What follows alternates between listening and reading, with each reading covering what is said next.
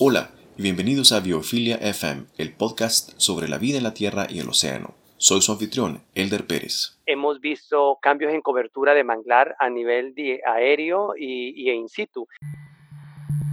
Él es Jimmy Andino, y en el episodio de hoy la escucharán junto a Francisco Cabañas, quienes nos compartirán sobre los retos de la conservación de manglares y especies en peligro de extinción en las islas de la bahía. Jimmy es biólogo y ha trabajado por muchos años en pesquería artesanal con comunidades costeras.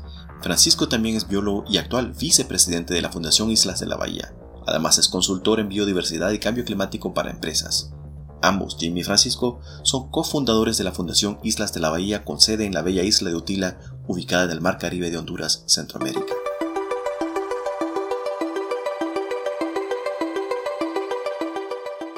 Antes de comenzar a hablar sobre el tema de hoy, me gustaría que compartieran un poco sobre su trayectoria personal. Jimmy, ¿por qué decidiste estudiar biología? Bueno, estudiar biología realmente no fue mi primera opción. Yo quise estudiar ingeniería química y estando en ingeniería química en la universidad tuve una oportunidad de llevar biología 1 y fue allí donde yo me di cuenta que además de que era una de mis clases favoritas, fue una clase que me, en la universidad me, entusiasmó mucho, el tema de la biodiversidad, el tema de, de la ecología y el tema de los animales y el ambiente. Entonces, eh, me quedó esa pequeña semilla implantada cuando terminé la clase, además de que me fue muy bien pensar en que podría optar a una carrera en la cual me podría sentir más cómodo y, que, y, y un mundo diferente. Eh, obviamente yo ya tenía cierta afinidad con el tema ambiental y al llevar estas clases me di cuenta que era lo que yo quería eh, hacer para el futuro. ¿Y no hay ningún arrepentimiento desde entonces? No, no. Aún cuando eh, han pasado más de 20 años desde entonces, definitivamente yo me siento muy agradecido con la vida, con Dios, por darme la oportunidad de, de haber escogido una carrera que me ha dado un sustento, familiar, eh, personal, me ha dado muchas satisfacciones a lo largo de todo estos tiempos y me he mantenido vigente en, el tema de la conservación en todos estos años. Entonces, muy confiado y, realmente muy feliz de haber tomado esa decisión. Francisco, vos también sos biólogo. ¿Cómo ha sido ese recorrido profesional? Pues muy similar al de Jimmy. Te comento que yo tampoco tenía visualizado ser biólogo. Creo que es algo muy característico, lamentablemente, las ciencias naturales en nuestro país no tienen ese nivel de promoción. Yo realmente, como Jimmy lo mencionó, desconocía un poco. Yo estaba más atraído a aspectos de animales, de naturaleza, ¿verdad? Por cuestiones de que mi papá tenía una finca, entonces me gustaba ver las aves, me gustaba ir a pescar, compartir en ambientes naturales, acampar. Y fue entrando a la, a la carrera de ingeniería agronómica que empecé a entender y conocer un poco más de las ciencias biológicas y eso despertó mayormente el interés. Evidentemente, entrecruzado con el hecho de que siendo de Tegucigalpa, para estudiar ingeniería agronómica yo tenía que desplazarme a otra ciudad, a estudiar a otro lado, lo cual no, no permitían los recursos familiares en ese momento. Entonces, ha sido un proceso de, de bastante crecimiento, de bastante aprendizaje. Creo que es de las cosas más interesantes de la biología, que no terminas de aprender, además de ser biólogo, he estado mucho en aspectos productivos y empresariales, cómo afectan la biodiversidad, cómo afectan el ambiente, y que son aspectos que muchas veces eh, eh, la gente mal percibe, creyendo que la biología es solo el animalito, el pececito, el pichetío, pero realmente es todo un entorno, es todo un sistema en el cual todos dependemos o influenciamos a otros. Entonces ha sido muy gratificante, como dice Jimmy, estoy muy contento. Eh, me ha llenado mucho, tanto desde el punto de vista individual como profesional. Y ahí vamos, haciendo esta lucha que no es fácil, cabe destacarlo, ¿verdad? Ese mismo desconocimiento hace las cosas mucho más difíciles, el lidiar con empresas, con productores, con personas que sienten que las cuestiones ambientales, las cuestiones biológicas son una traba o un, un tropiezo, un obstáculo y no un mecanismo de asegurar el aprovechamiento y el uso de ciertos recursos que hemos utilizado durante muchos años y que si no logramos ese balance no vamos a poder seguir aprovechando. Ciertamente no es fácil, pero es bonito. ¿Hay algún proyecto que te ha llamado más la atención que otro a lo largo de tu carrera profesional? Eh, me, ha, me, ha, gustado mucho trabajar con comunidades indígenas, conocer directamente de parte de ellos cómo sí ellos se desarrollaron y crecieron en ese nivel armónico de aprovechamiento sostenible, de ver cómo ellos social y culturalmente van estableciendo sus límites, sus fronteras, a diferencia de, de otras sociedades como las nuestras, que más bien crecemos en un aspecto consumista y de aprovechamiento, de que todo lo que vemos es aprovecharlo y sacarle el máximo provecho ahorita, sin pensar al futuro. Entonces creo que esa es la parte que más, más me ha llenado. Este, actualmente, ese punto de vista indigenista está revolucionando la ciencia de la conservación, ¿no? Estamos volcándonos hacia el conocimiento ancestral para poder ofrecer o resolver los paradigmas actuales en temas de degradación ambiental o cambio climático. Sí, definitivamente, definitivamente, claro que sí. Eh, tal como lo mencionas, eh, Elder, eh, y, lo, y lo ha mencionado también Francisco, el tema del, de, trabajar con grupos indígenas sí requiere eh, también un, nivel de, empoderamiento por parte de, los biólogos. O sea, también trabajamos mucho con el tema animal y con lo vegetal, pero nuestra formación no se da del todo para trabajar con, en el aspecto social.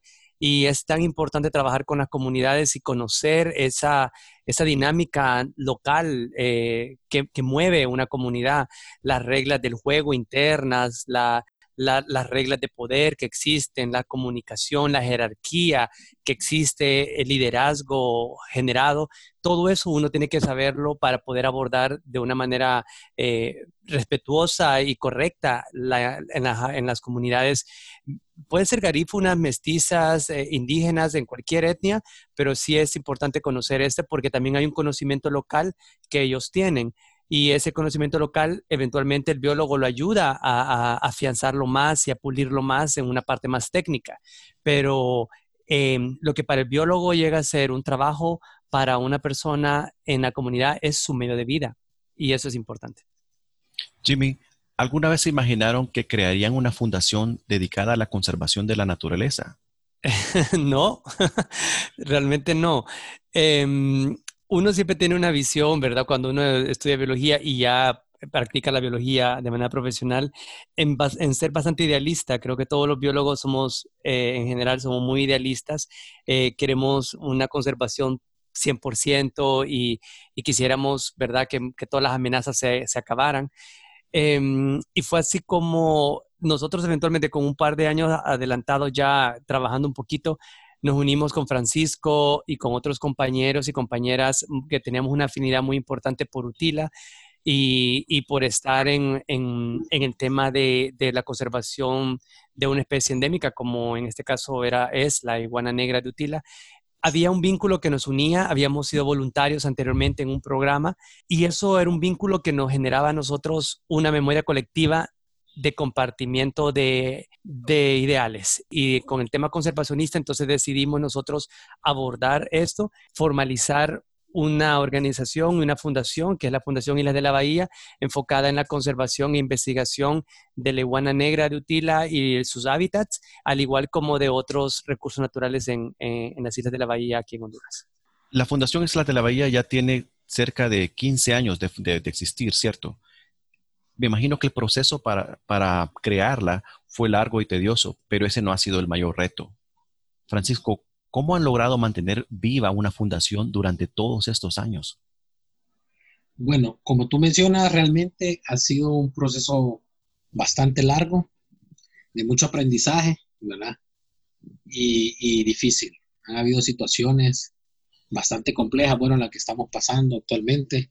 Son ecosistemas que se han estado aprovechando culturalmente durante muchos años. Había un antecedente histórico, por ejemplo, los isleños aprovechaban mucho lo que era la pesca. Esa pesca declinó y de repente surgió el turismo a través del museo y poder convencerlos y demostrarles desde el punto de vista científico los efectos que se generan de un aprovechamiento indiscriminado y no regulado, eh, no es fácil, porque es cambiar mentalidades, costumbres. Entonces, eh, ha conllevado la, participación y el apoyo muy importante de cooperantes de otros países, de instituciones de, gobierno, ¿verdad? Que ayuden a la, normatización, al establecimiento de esos acuerdos y consensos en cuanto a hasta qué punto es realmente conveniente y adecuado estar realizando ciertas acciones y actividades. Entonces, eh, si bien es cierto, han pasado varios años, ¿verdad? Eh, el camino todavía es largo, todavía hay procesos que hay que seguir trabajando, seguir construyendo. Como lo mencionaba Jimmy, inicialmente se hablaba de solo conservar la iguana, que necesita la iguana.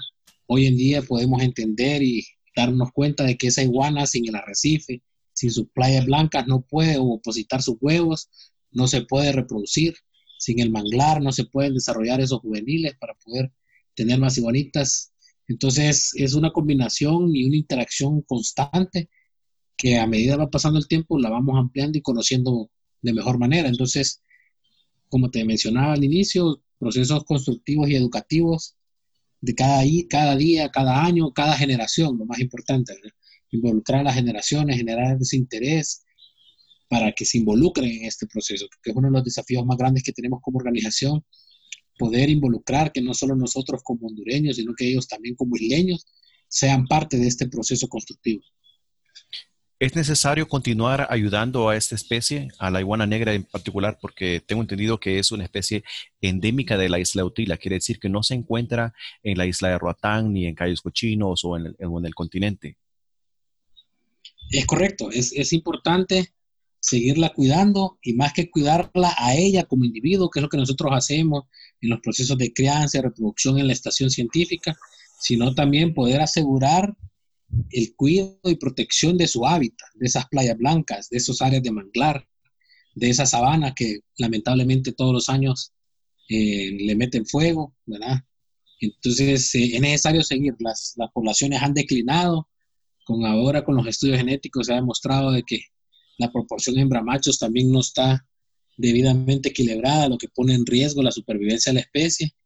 Entonces es, es, importante poder generar ese nivel de conciencia y de establecer esas acciones. Uno de los desafíos más grandes en este momento, cambiar a toda aquella gente que se acostumbró a comerse las iguanas, que ahora no se las coma, sino que las aproveche de otro punto de vista, en el cual se le genere ingresos porque lleva a gente de otras partes del mundo que no pueden ver esa iguana solo en Utila, que paguen por irla a ver y no por comerla. Entonces son parte de las acciones que se están trabajando en estos años y que esperamos seguir impulsando de manera local. Jimmy, ¿nos podrías comentar un poco acerca del estado de conservación del manglar en la isla de Utila, ya que este es el hábitat preferido de la especie, aunque como Francisco mencionó anteriormente, esta iguana anida en las playas arenosas de la isla. Sin embargo, la mayor parte de su vida la, pasa en el manglar. ¿Cómo se encuentra el manglar ahorita en Utila y en el resto de nuestro país? Sí, bueno, en el caso, digamos, eh, tal como lo menciona Francisco, el, manglar es el hábitat de, refugio y de reproducción eh, y de alimentación de, del, del, swamper y por lo tanto es el hábitat que genera la, eh, su protección es prioritaria por el, por el ciclo de vida al cual pertenece la iguana. Entonces, en este caso, la degradación del hábitat, en este caso los manglares, pone en peligro más inminente a la, especie porque su hábitat se ve altamente dañado y fragmentado. En este caso, en Utila específicamente, eh, del 2013 al 2019, la Fundación Isla de la Bahía ha estado haciendo un monitoreo de los manglares y definitivamente em, hemos visto cambios en cobertura de manglar a nivel aéreo y, y in situ cuando hacemos los monitoreos junto con otras organizaciones también locales de apoyo. Eh, en los últimos, del 2013 al 2019, se ha reportado un promedio de 310 hectáreas de manglar en la isla que se han perdido por diferentes razones, ya sea por urbanización desordenada, por tala y corte de mangle en, las áreas forestadas, eh, por incendios forestales que también están ocurriendo eh, en la isla. y por la pérdida de, y fragmentación. Entonces, el verdad, Em, la cobertura ha ido disminuyendo drásticamente, fragmentando más esos parches de manglar y por lo tanto esa fragmentación de manglares también fragmenta a la población de la iguana, porque la iguana está distribuida de una manera ecológica en la isla, pero al haber tanta fragmentación donde el manglar es cortado y es convertido en un pastizal o en un sistema forestal o en una urbanización. Entonces deja en aislamiento también a las especies, a la iguana, y no hay una movilidad ecológica de conexión entre un corredor si no hay parches de, manglares que los conecten.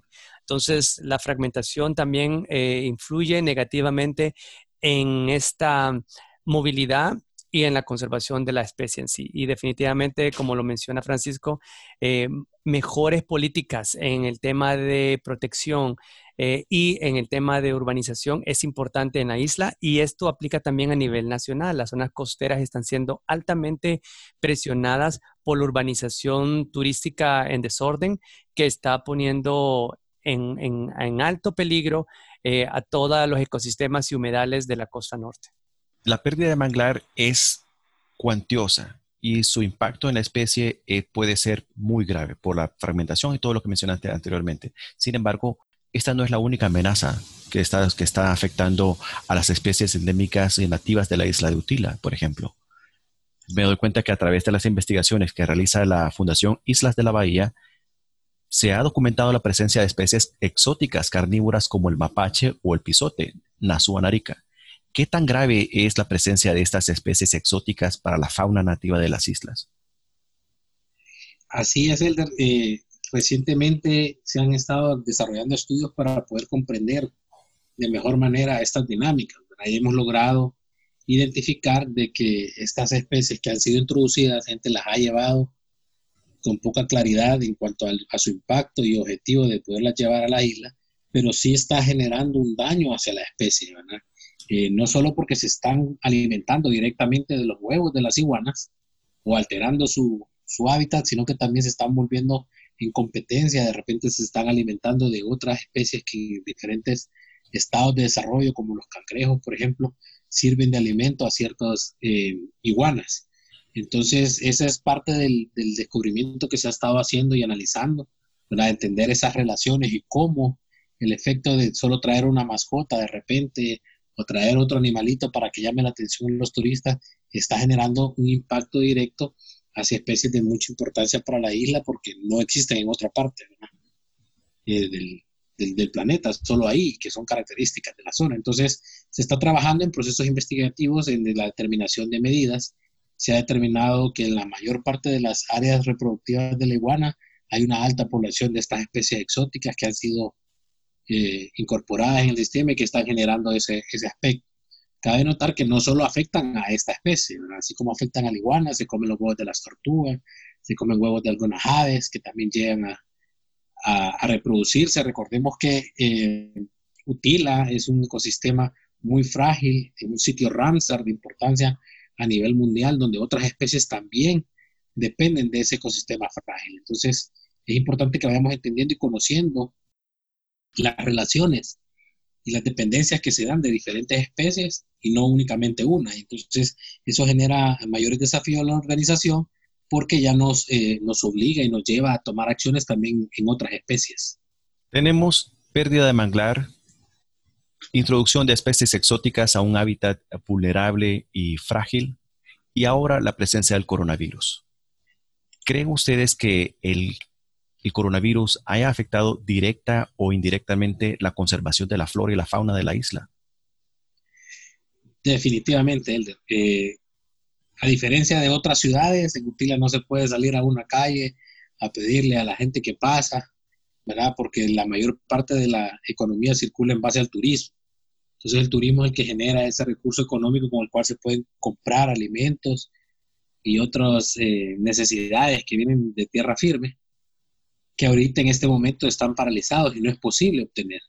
Entonces hay una mayor presión a recaer nuevamente, como te mencioné antes, se había estado trabajando en convencer al, al residente de no comerse la iguana, de no comerse eh, la langosta, de no comerse diferentes especies, sino que más bien aprovechar en llevar turistas para que la vean y la misma iguana, la misma langosta, la pueden ver varios y traer varias veces 5, 10, 15 dólares cosa que no está pasando totalmente. Está obligando a muchas personas que incluso han llegado a la isla en busca de una alternativa de, o oportunidad de trabajo o alternativa oportunidad económica y que ahorita eh, ha venido en declive. Hay cuatro meses ya que no hay turistas, se ha tenido que sacar incluso los pocos turistas que había. Entonces esto está generando eh, una alta presión, ¿verdad? Te comento recientemente, la semana pasada, hubieron varios incendios, por ejemplo, ¿y a qué se debe? Como es un sitio turístico, una isla, la demanda energética es muy alta y al no haber recursos económicos, mucha gente está recurriendo a retomar el uso de los fogones, por ejemplo.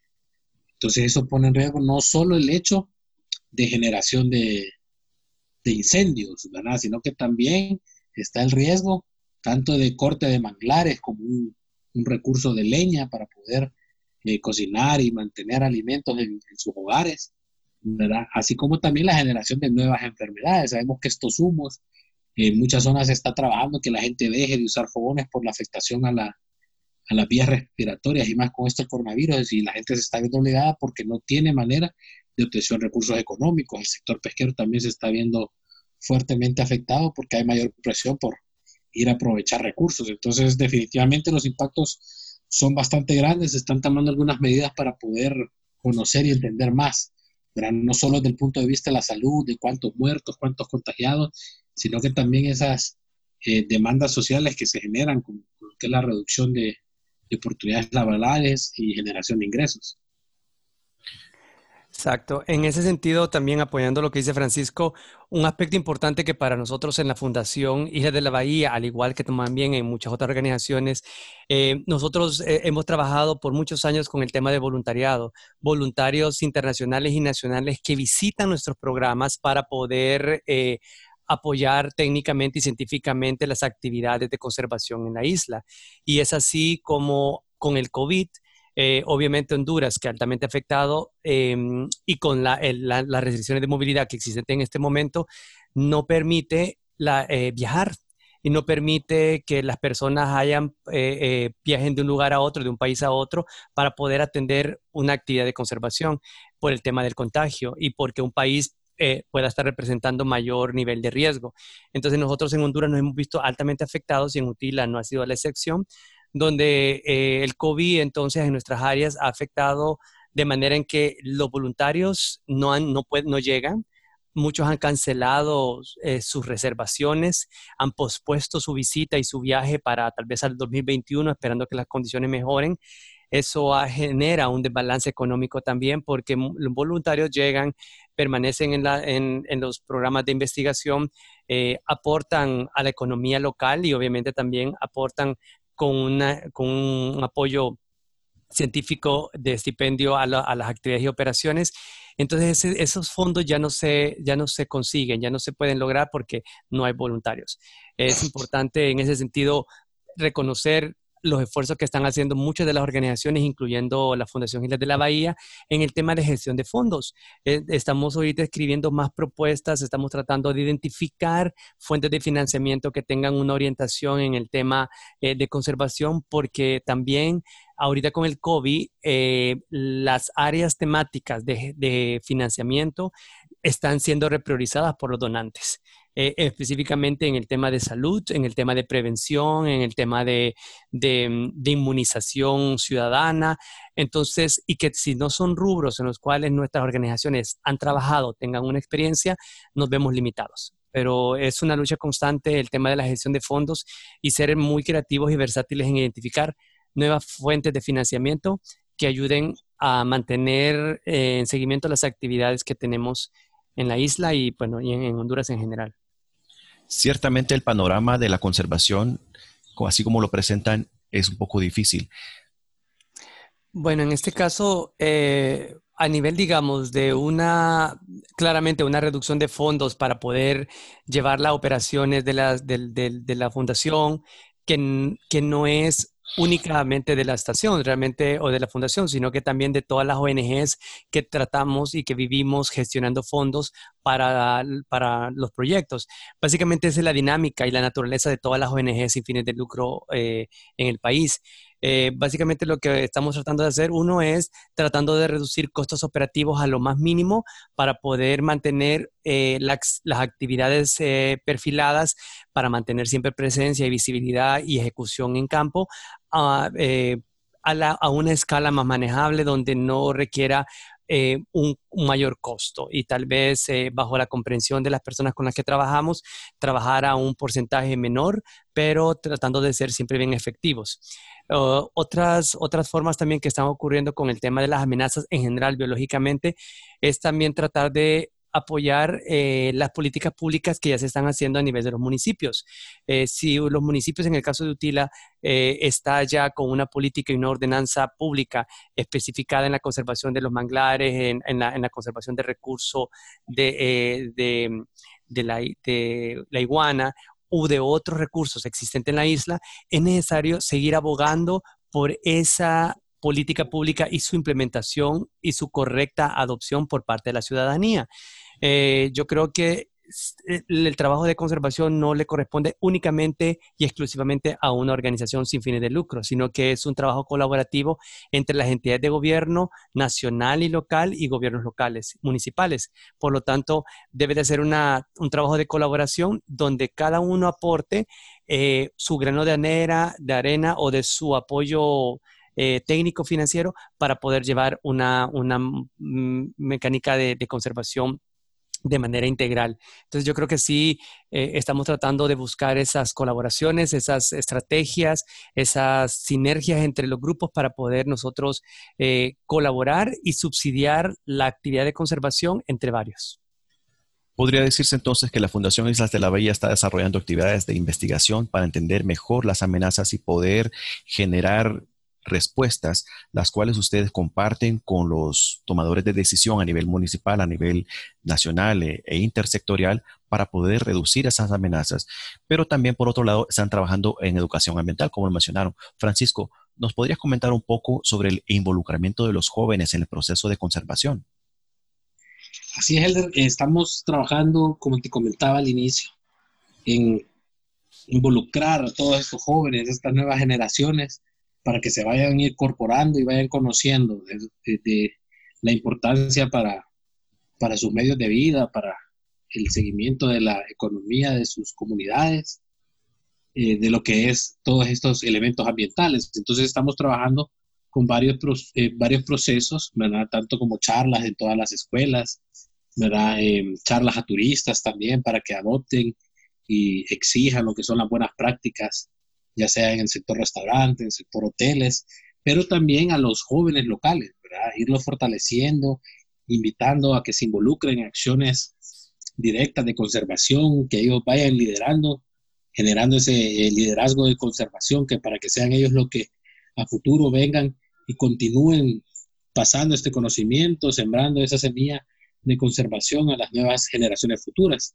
Tenemos eh, varios grupos de jóvenes, ¿verdad? que les hemos llamado ecolíderes, con quienes se les explica la importancia de los recursos, tanto desde el punto de vista económico, desde el punto de vista ecológico, ¿verdad? desde el punto de vista social, y se les pide que, que, que también participen, pasando la voz, invitando nuevos jóvenes, siendo parte de, ¿verdad?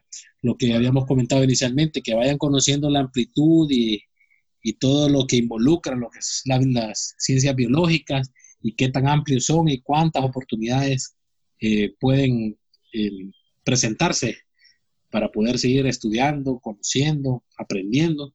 Entonces, eh, trabajamos a diferentes niveles de edad, ¿verdad? En diferentes niveles de interés y tratamos de mantenerlos activos y más ahora con esto del coronavirus también, que algunos de ellos tienen un poco más de tiempo, tratar de hacerlo un poco más dinámico, que disfruten de todas esas oportunidades que brindan ecosistemas como los que se encuentran en Islas de la Bahía. Jimmy, ¿qué le podemos decir a los jóvenes que se, que se están integrando ahorita en el movimiento de la conservación? Sí, eh, bueno, para todos los jóvenes que están eh, incursionando en la conservación, en el mundo del medio ambiente, ¿verdad? Eh, primero que, que, claramente cada una persona que estudia en el tema de ambiente es porque tiene una motivación innata y ya lo trae en su ADN esa afinidad hacia el tema de la conservación. Entonces ya es parte de la esencia de la persona. Entonces, primero es que mantengan eh, esa motivación, eh, que aunque las situaciones a veces están dando bien complicadas, que esa motivación se mantenga y, se, y aflore para que la persona pues se mantenga siempre vigente, que se profesionalice, que estudie, que vea los nuevos abordajes que existen, que actualmente es importante que se innoven.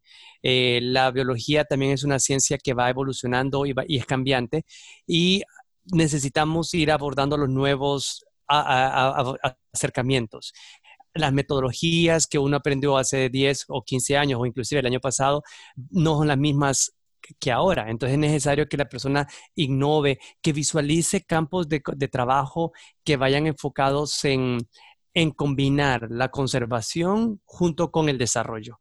No podemos ser 100% conservacionistas y, ser estrictamente verdes.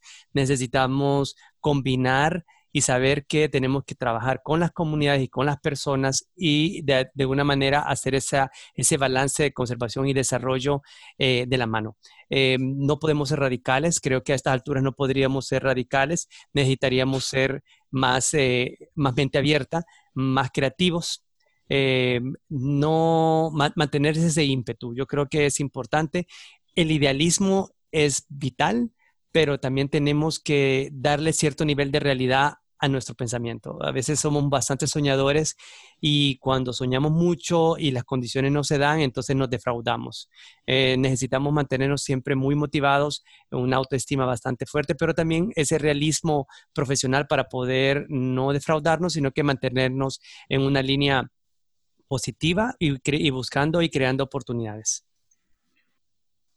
En resumen, podemos decir de que hay luz al final del camino, hay una esperanza, no todo está perdido, hay mucho por descubrir y necesitamos la ayuda. Francisco Jimmy, ha sido un placer platicar con ustedes. Me alegra todo lo que están desarrollando, todo lo que, lo que la Fundación Islas de la Bahía ha logrado a, todo, a lo largo de estos años y espero que este trabajo continúe en los años venideros. Eso fue todo por hoy. Gracias por escuchar Biofilia FM.